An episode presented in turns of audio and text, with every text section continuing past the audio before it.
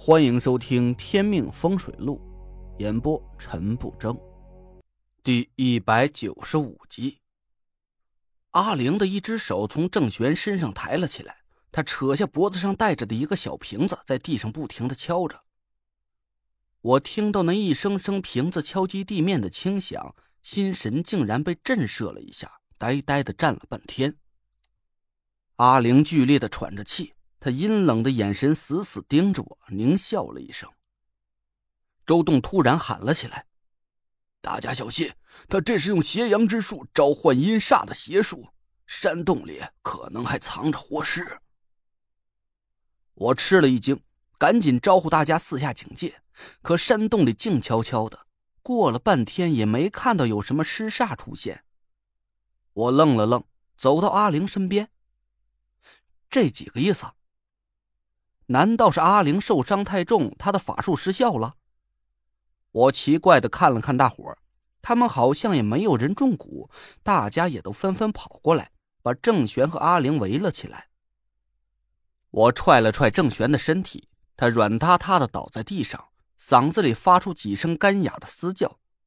他竟然还有一口气儿，我心里暗暗吃惊。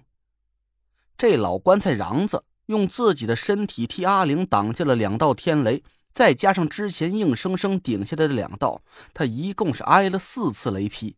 他竟然还有命活着，这家伙到底是什么材料做的？阿玲急促的喘着气，眼神慢慢开始涣散，看来已经油尽灯枯了。从他被郑玄抱出山洞直到现在，我一直都没看清楚过他的样子。现在阿玲的脸已经成了一块蜂窝煤，黑漆漆的不说，还被炸的到处是皮开肉绽呢。我只是有些好奇，他到底长得有多貌若天仙，能让郑玄这个老棺材瓤子不顾伦理纲常去和他扒灰？阿玲怨毒的看着我，几乎没有神采的眼神里闪过一丝狠厉。活活不成了，阿宇会给我和阿爹报仇的。你，姓陈的小子，还有你们所有人，都要死。我愣了一下，难道他们还有同伙？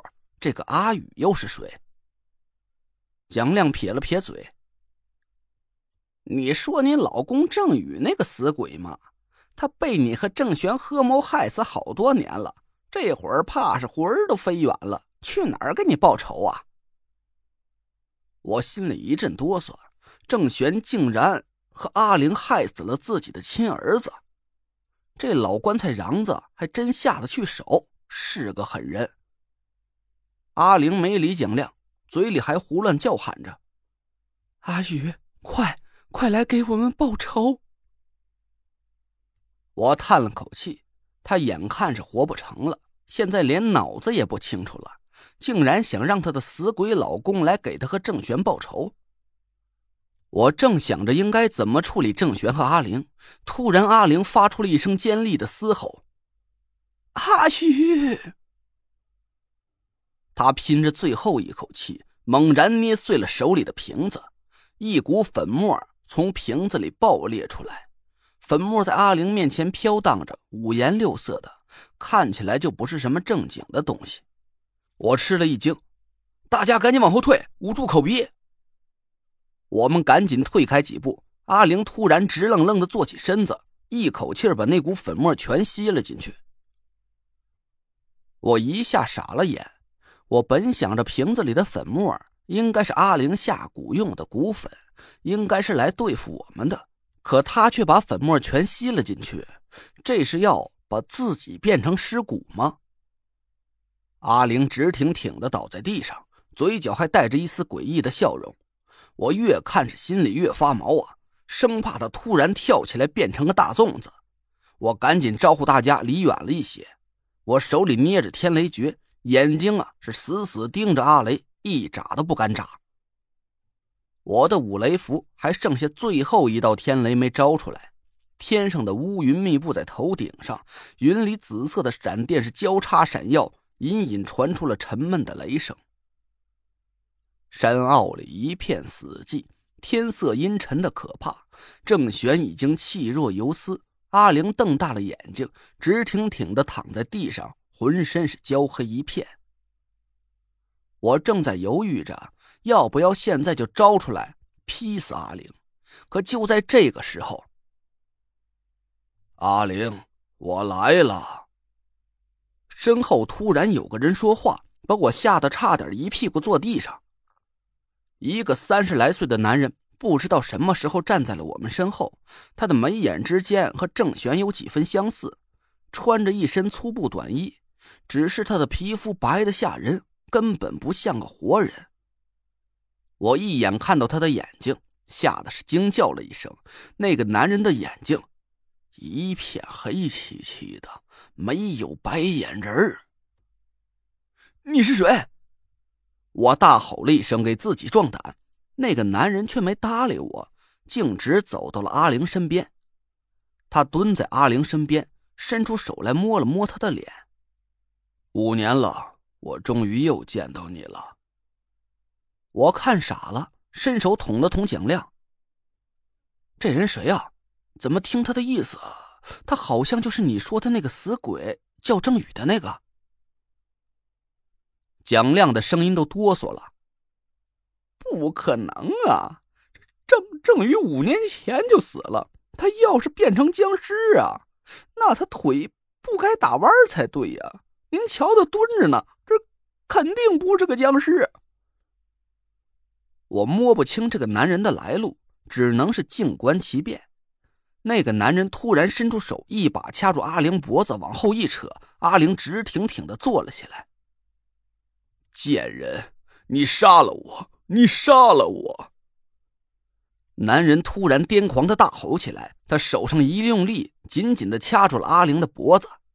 噗的一下，被阿玲吸进去的粉末猛地从阿玲七窍里喷了出来，五颜六色的粉末四下飘散。在黑漆漆的天空下泛起诡异的光芒。那男人张开嘴，一口气吸掉了飘荡的粉末。他随手把阿玲丢开，站起身来看着我们。阿玲被他丢在地上，身体迅速瘪了下去，变成了一具干尸。男人的眼睛突然有了颜色，先是一道血红的光芒在他眼里闪过，随后是黄色、白色、黑色。绿色。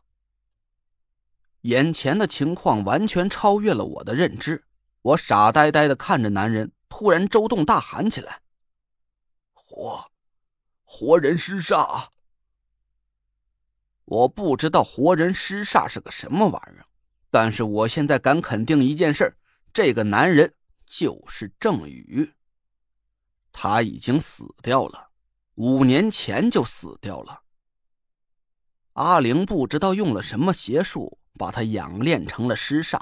从周栋的反应来看，这应该是一种很邪门的法术。很可能是郑宇还活着的时候就被阿玲炼化成了活尸。阿玲先把自己变成了阴尸骨，然后用自己的尸体作为引子，激活了郑宇的尸煞之气。郑宇的眼睛里闪现出五行所有的颜色。那也就是说，他自己就是五行尸煞大阵。